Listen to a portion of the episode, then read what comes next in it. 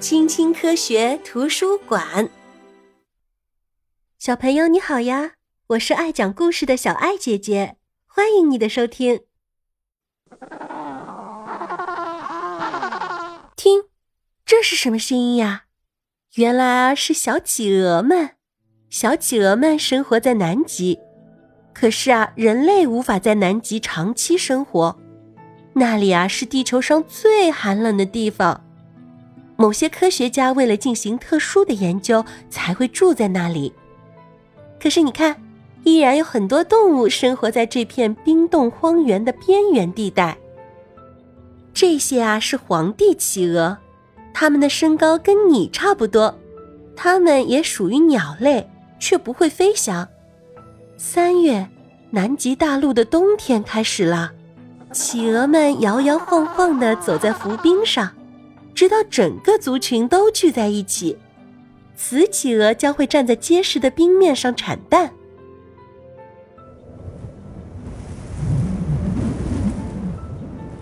当暴风雪来临时，气温会降到零下六十摄氏度，企鹅们紧紧的靠在一起，相互取暖。孵蛋的工作啊，由企鹅爸爸负责。瞧。小企鹅出来了，企鹅宝宝，你好呀！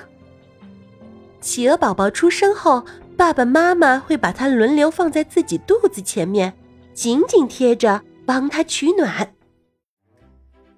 到了初夏，企鹅会重新回到海洋。企鹅宝宝已经长大了，这是他们第一次潜水呢。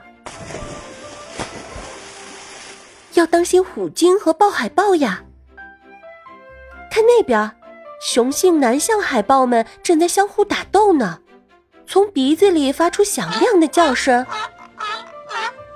胜利者啊，可以获得跟好几头雌性南向海豹繁育后代的权利。看，这里有一条蓝鲸，它呀是当今世界上体型最大的动物，比两辆公共汽车连在一起还要长。蓝鲸啊，每天要吞食一千多千克的磷虾呢。瞧那边，海豹潜藏在厚厚的冰层下面捕鱼呢。一只信天翁在空中翱翔，这种体型硕大的鸟常年生活在海上，不停地飞，几乎啊从不休息。雪护是纯白色的，能很好的隐藏在冰面上。瞧那边。鲸鱼在游动的同时，把鱼儿们驱赶到海面上，海燕们就趁机美食一顿。北极和北冰洋在地球的另一端，中心地区常年冻结。到了冬天，北极浮冰啊被黑夜笼罩。北极熊从很远的地方就闻到了海豹的气味，瞧。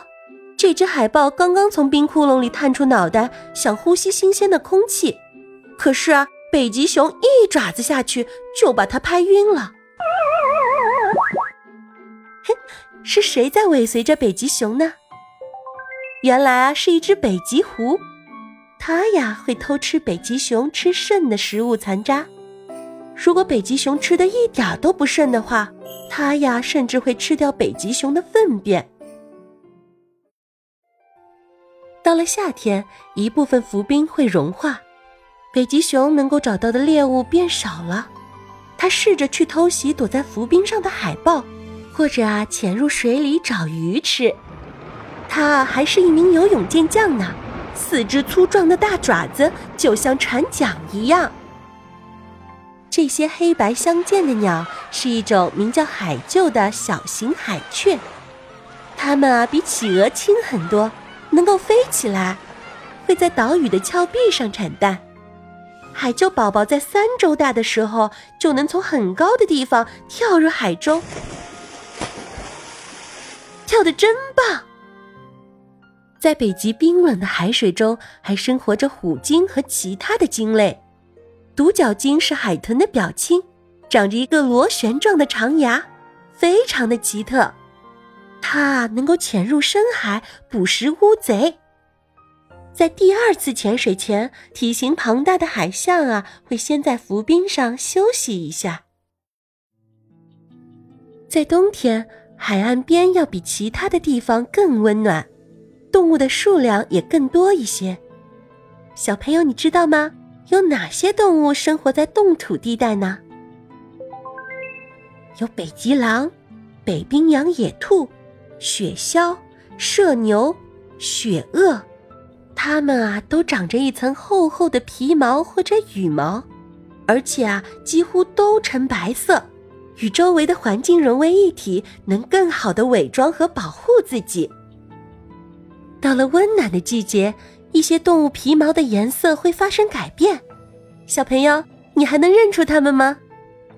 在这里啊，土地依然被冻结着，但一些矮小的植物还是长了出来。快，野兔、驴鼠和驯鹿，大家都来美餐一顿吧。等冰雪开始融化。这里啊，就会变成一片沼泽，成千上万的蚊子啊，在这里大量繁殖生长。呀，被蚊子叮了一下，好疼！瞧那边，驯鹿也赶紧逃跑了。